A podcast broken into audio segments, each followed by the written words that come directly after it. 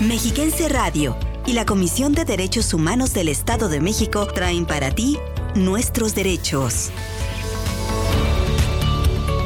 El espacio radiofónico dedicado a divulgar la cultura de la paz y el respeto a los derechos humanos. Nuestros derechos. Acompáñanos.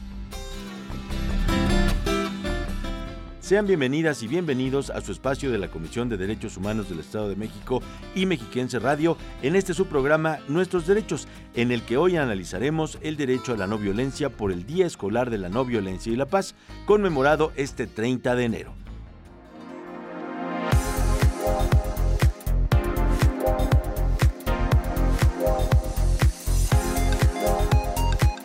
Comenzaremos nuestro programa de hoy presentando las noticias más relevantes sobre derechos humanos en los ámbitos local, nacional e internacional. En esta emisión tendremos una interesante charla con la licenciada Sandra Tetatzin Contreras, subdirectora de Atención a la Igualdad de Género de la CODEM, para analizar el tema del derecho a la no violencia y la cultura de paz. Además, en Voces del Feminismo, conoceremos a la activista indígena feminista Marta Sánchez Néstor para recordarla por su lucha a favor de los derechos de las mujeres indígenas, principalmente las de Guerrero, su estado natal, y no olvidar que perdió la batalla contra la COVID-19 en julio de 2021, apenas a los 47 años de edad. Y les compartiremos un capítulo más de la temporada 2023 de nuestra sección de Ética en el Servicio Público. Quédense con nosotros en sintonía de Mexiquense Radio para conocer y reflexionar sobre nuestros derechos. Comenzamos. CODEM informa.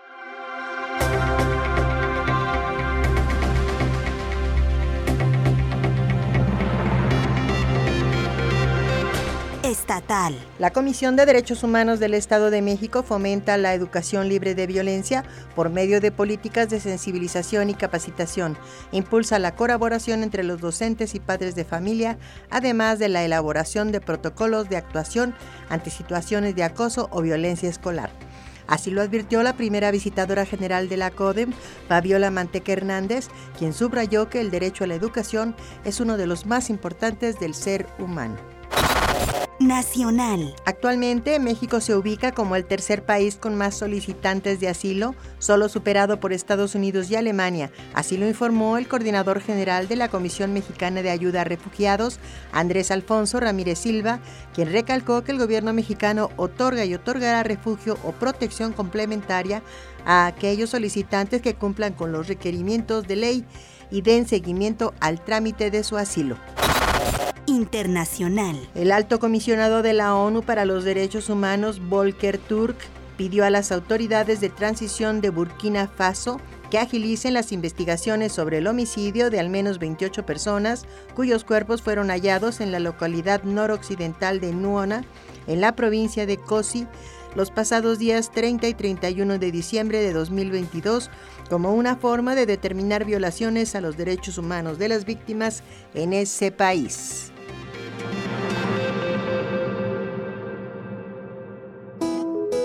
Conoce tus derechos.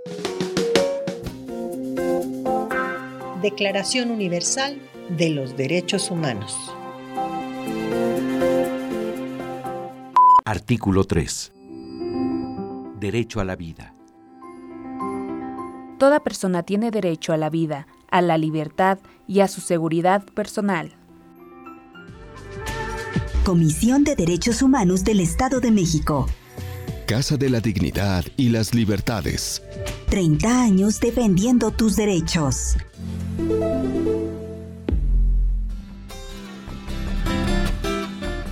Estimadas y estimados radioescuchas, a continuación en nuestra sección Voces del Feminismo, en la que recordamos a figuras femeninas que han marcado cambios en los derechos para las mujeres en el país y en el mundo, hoy presentamos a Marta Sánchez Néstor, una destacada defensora indígena. Vamos a conocerla la causa de la mujer sigue vigente. El feminismo también tiene una propuesta. Porque los conflictos que afligen a las mujeres. Las causas feministas son colectivas. Voces del feminismo.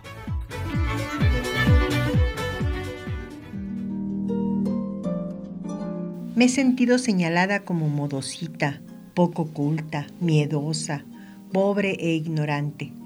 Así me señalaron hombres y mujeres indígenas y no indígenas, en la escuela y en la sociedad, en otras regiones y en otros países, en actos políticos, en hoteles y hasta en universidades. Me criticaron con la mirada de, ¿a poco sabe? ¡Qué inteligente! ¿A poco es india? ¡Uh, es feminista! Marta Sánchez Néstor. La activista indígena feminista perdió la batalla el pasado mes de julio contra el virus de la COVID-19 a los 47 años de edad. Sánchez Néstor inició su cruzada en la década de los 90 del siglo pasado y destacó con su lucha a favor de los derechos de las mujeres indígenas, principalmente del estado de Guerrero.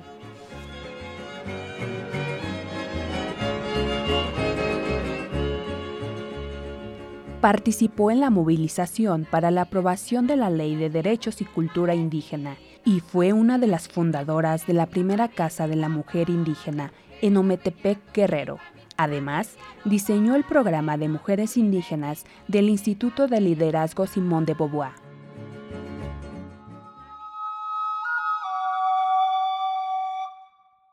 En 2011, fue reconocida por la organización internacional Women Deliver como una de las 100 líderes de ese año y en 2016 y 2017 fue nombrada por la revista Forbes como una de las mujeres más influyentes de México. Encabezó la Coordinadora Nacional de Mujeres Indígenas en la región norte y fundó la cooperativa de tejedoras Flores de la Tierra Amusga. Marta Sánchez Néstor, en Voces del Feminismo. Comisión de Derechos Humanos del Estado de México. Casa de la Dignidad y las Libertades. 30 años defendiendo tus derechos.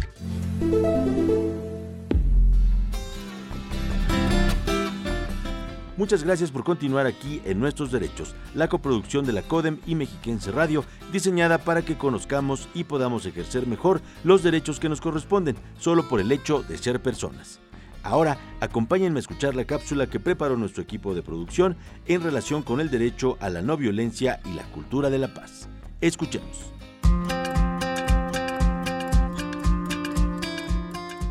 La construcción de una cultura de paz y respeto al principio de la no violencia, así como el desarrollo sostenible de los pueblos, es uno de los objetivos de la UNESCO.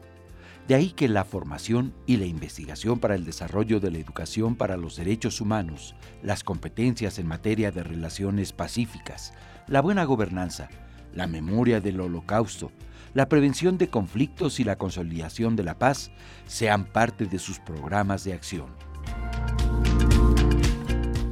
Desde 1945, la UNESCO promueve el derecho a la educación de calidad y los avances científicos aplicados al desarrollo de los conocimientos y capacidades requeridas para lograr el progreso económico y social, alcanzar la paz y el desarrollo sostenible libre de violencia como herramienta de bienestar.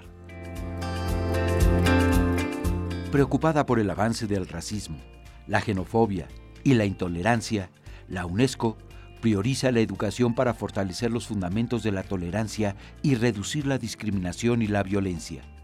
En enero de 2012, vio la luz el proyecto Enseñar el Respeto para Todos, una iniciativa conjunta de la UNESCO, los Estados Unidos de América y Brasil que busca construir un marco pedagógico para luchar contra el racismo y fomentar la tolerancia adaptable al contexto y las necesidades de cada país.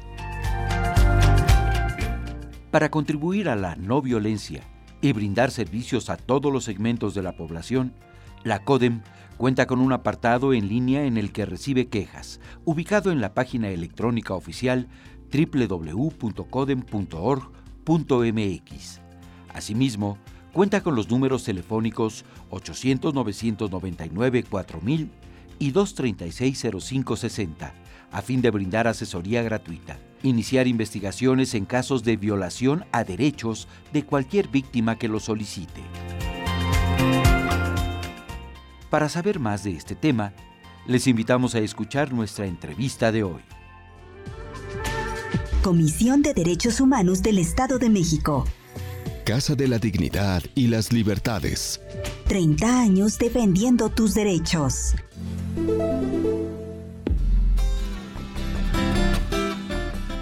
Mi dolor puede ser la razón de la risa de alguien, pero mi risa nunca debe ser la razón del dolor de alguien.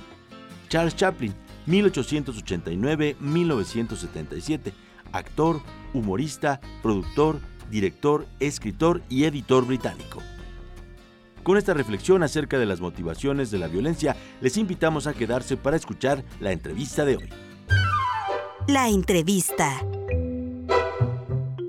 Saludamos con mucho gusto a la licenciada Sandra Tetatzin Contreras, subdirectora de atención a la igualdad de género de la CODEM. Buenos días, licenciada Sandra, bienvenida. Muy buenos días, Mauricio. Un gusto estar aquí este, nuevamente y sobre todo un saludo para todo el público que nos escuche. Licenciada, ¿cómo definiría para nuestro público Radio Escucha el derecho a la no violencia? Este derecho, fíjate que es algo muy importante porque va eh, Mauricio encaminado a tener una perspectiva de la paz. Más que de la, va muy de la mano la no violencia con la perspectiva de la paz, toda vez de que debemos de tener esta mejora de condición humana, sobre todo el fortalecimiento del desarrollo de los derechos humanos y de la democracia. Eh, algo muy importante, Mauricio, es acerca de la construcción de la paz, porque, sabes, es un proceso lento, ¿no? Porque bien dicen que así como se construye la guerra, pues debemos de construir la paz a través de orientar acciones humanas hacia actitudes de no violencia que es algo fundamental. Entonces, es algo que, que definitivamente nuestros radioescuchas tienen que tener bien presentes, que la palabra no violencia es justamente esta búsqueda intrínseca de la paz de manera continua. ¿Podría comentarnos, por favor, cuál es la vulneración más frecuente que tiene que ver con la no violencia, principalmente en el ámbito escolar? Claro que sí, eh, algo muy eh, notorio principalmente en los entornos escolares es justamente este, esta um, situación que incluso se genera dentro del ámbito educativo que es la violencia escolar, ¿no? Esta violencia escolar, temáticas como, o problemáticas más bien, como el cyberbullying, la violencia digital hoy en día, que ya tienen acceso nuestros educandos a estas plataformas digitales y entre ellos como parte de, de una dinámica escolar que se derivó precisamente de la pandemia, en donde tuvieron acceso a las diferentes plataformas y que hoy muchas instituciones las siguen ocupando, sin embargo también se abrió una situación complicada en donde ahí empezamos a, a notar precisamente la falta de compromiso en algunas situaciones escolares para la construcción de una cultura de paz. Esta se ve reflejada principalmente en que no se cuenta con una convivencia pacífica y que se genera violencia dentro de los entornos escolares. Esta violencia escolar, incluso hasta por razones de, género, razones de, de algún tipo de etnia o principalmente, Mauricio, por algún tipo de discriminación, ¿no? Por la no inclusión. Entonces eso nos va a conllevar definitivamente a situaciones que, que sobre todo denoten de manera frecuente el no cumplimiento de, de una cultura de paz, ¿no? Por lo cual, lo cual nos conlleva a este tipo de conflictos. ¿En qué podemos contribuir desde nuestra esfera de acción familiar, social o laboral para abonar a la cultura de la no violencia? Algo muy importante que debemos de hacer es precisamente los valores. Esos valores fundamentales que se deben de aprender desde la infancia.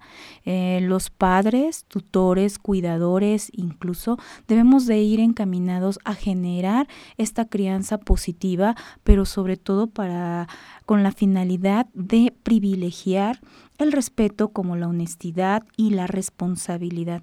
¿Por qué razón? Porque estos valores son fundamentales para hacer posibles relaciones de convivencia y comunicación eficaz entre los que se encuentren involucrados en algunas situaciones que incluso de, este, denoten violencia o que generalmente provoquen alguna condición que no sea favorable para llegar a una mediación o conciliación de algún conflicto que se genere. Entonces, algo muy importante que debemos de hacer nosotros es accionar, accionar desde el amor, desde estos principios y valores que definitivamente no se deben de perder y más para privilegiar la crianza positiva, lo repito de una manera muy muy subrayada, porque si nosotros no manejamos una crianza positiva, si no vamos encaminada a erradicar algún tipo de maltrato infantil dentro de nuestro ámbito familiar,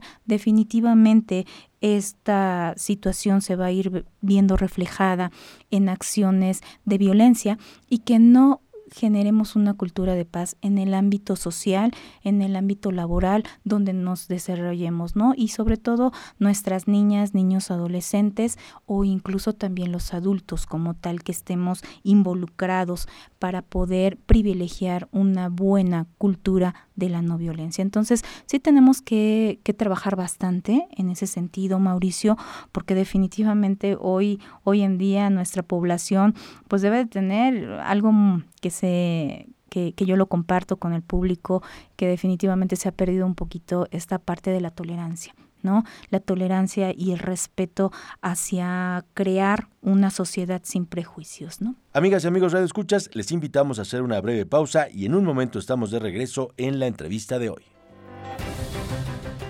Di no. Únete en contra de la violencia hacia las mujeres y las niñas. Escucha y apoya a las víctimas de violencia. En la CODEM recibimos quejas Ofrecemos acompañamiento y brindamos orientación y asesoría jurídica especializadas.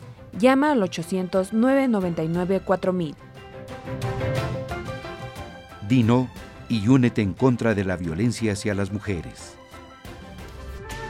Comisión de Derechos Humanos del Estado de México. Casa de la Dignidad y las Libertades. 30 años defendiendo tus derechos. Seguimos platicando con la licenciada Sandra Tetatzin Contreras, subdirectora de Atención a la Igualdad de Género de la CODEM. ¿Considera que hay obstáculos en el acceso al derecho a la no violencia en las escuelas? A propósito de que se conmemoró ayer 30 de enero el Día Escolar de la No Violencia y la Paz. Sí, definitivamente. Algo que la Comisión de Derechos Humanos del Estado de México eh, ha, ha notado es precisamente acciones que que se están visibilizando más hoy en día y más a través de las plataformas digitales, de nuestras redes sociales, eh, la poca tolerancia que se tiene, repito, pero sobre todo la discriminación tan marcada ¿no? Cuando estamos hablando incluso en materia de género, hoy en día ya tenemos situaciones que definitivamente no nos conllevan a una buena cultura de paz, ¿no? Sino que nos generan conflictos que a veces va más allá nada más de, de señalar o de estereotipar a alguien, sino que incluso se involucran emociones, se involucra todo lo que es la dinámica en la que se encuentre la persona, en este caso, nuestros estudiantes, nuestros educandos, en donde ellos ya se están viendo cada vez más vulnerables y sensibles a este tipo de discriminación y sobre todo de señalamientos que puedan hacer algunos de sus propios compañeros, ¿no? Y cuando ellos tienen algún tipo de, de ideas específicas, sobre todo cuando definitivamente eh, ahora precisamente que estamos hablando del derecho a la no violencia en las escuelas y, y, el día de ayer que se está conmemorando el Día Escolar de la No Violencia y la Paz, es justamente para, encaminada a que vivamos bajo la regla de oro. ¿No? Esta regla de oro de tratar a los demás como queremos ser tratado y que no podemos eh, exigir incluso ser escuchados si no eres capaz de escuchar o que no podemos demandar un, un trato justo si tú no estás dispuesto a darlo. Y recordemos que nuestros educandos en el día de hoy definitivamente sí debemos de puntualizarle este respeto para evitar algún tipo de estereotipo o incluso de discriminación dentro de su ámbito escolar. Entonces, uno de los objetivos primordiales es precisamente tener lo que nos marca la propia UNESCO, ¿no? Esta cultura de paz y lo que nos marca la Asamblea General de las Naciones Unidas, ¿no?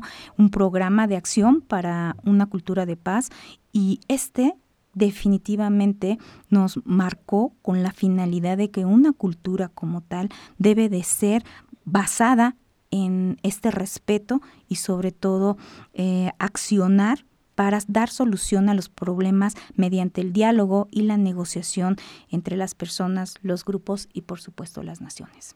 ¿Cómo contribuye la CODEM en materia de capacitación y promoción de los derechos humanos con la cultura de la no violencia y la paz? La Comisión de Derechos Humanos, a través de la Subdirección de Atención a la Igualdad de Género y junto con los departamentos que la integran, que es el Departamento de Niñas, Niños y Adolescentes, y hoy justamente el Departamento de Mujeres y Pueblos Originarios, uno de los objetivos principales es este, trabajar estos temas torales en materia de protección y sobre todo participación de la niñez, pero para darles uso de su voz, para que ellos conozcan principalmente cuáles son los diversos valores que están basados en la Declaración Universal de los Derechos del Niño, lo que nos marca incluso la Convención de los Derechos de, del Niño de 1989, esta convención que definitivamente sigue siendo un parteaguas para poder seguir remarcando estos 54 artículos que incluso la propia convención remarca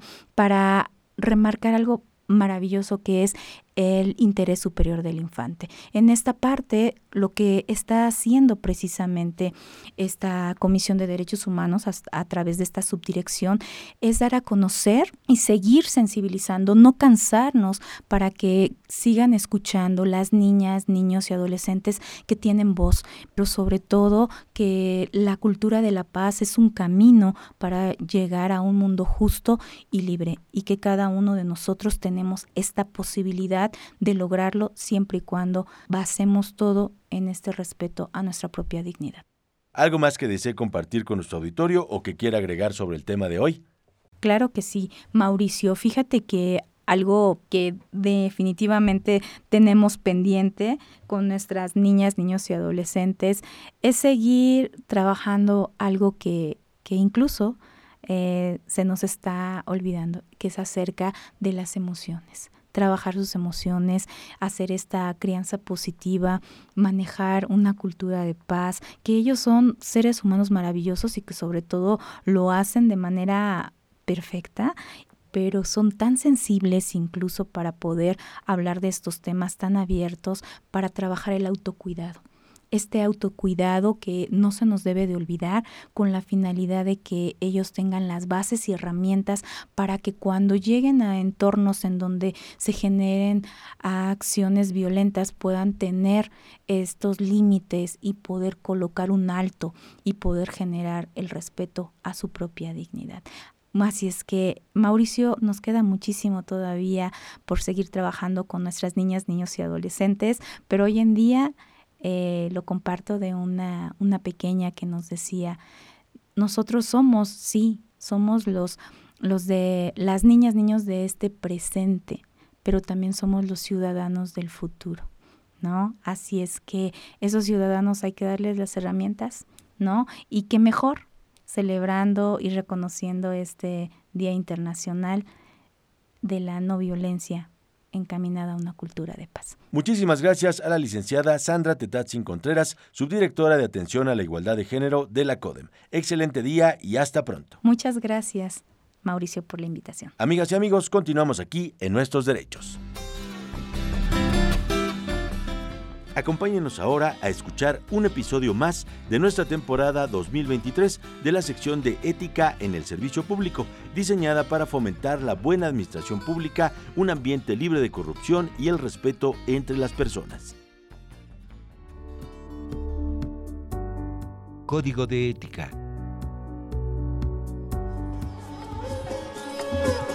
En palabras de Mahatma Gandhi uno debe cultivar la fina cualidad con discernimiento que va junto con el coraje y el carácter espirituales.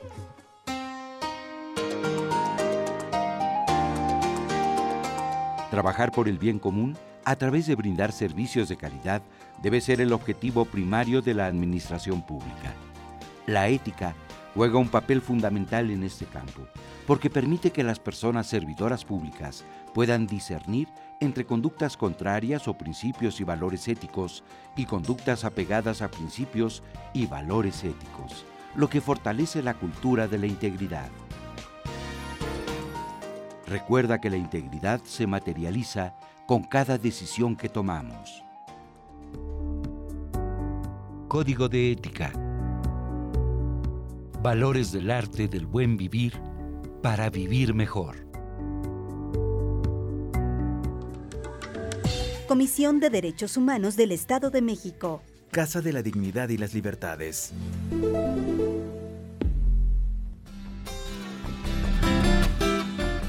Amigas y amigos, les recordamos que estamos a sus órdenes en la página www.coden.org.mx, también en la línea gratuita 800-999-4000, 24 horas del día, los 365 días del año, o si lo prefieren, en las redes sociales más populares como Facebook, donde nos encuentran como Derechos Humanos del Estado de México, Twitter como arroba codem, en Instagram estamos como Derechos Humanos-Edomex. En YouTube, por supuesto, les invitamos a suscribirse a nuestro canal Codem Oficial y también a seguir nuestros podcasts y programas de radio en la plataforma Spotify. Agradecemos a todas y todos ustedes por el favor de su atención, así como a la presidenta de la Comisión de Derechos Humanos del Estado de México, maestra Mirna Araceli García Morón, por las facilidades otorgadas para la realización de este programa, cuya producción está a cargo de Raúl Cruz. Los guiones son de Elizabeth Zúñiga y la coordinación general es de Celeste Ramírez. Yo soy su servidor, Mauricio Hernández, gracias a nuestras compañeras y compañeros en la cabina de Mexiquense Radio, pero sobre todo, gracias a usted. Nos escuchamos el próximo martes.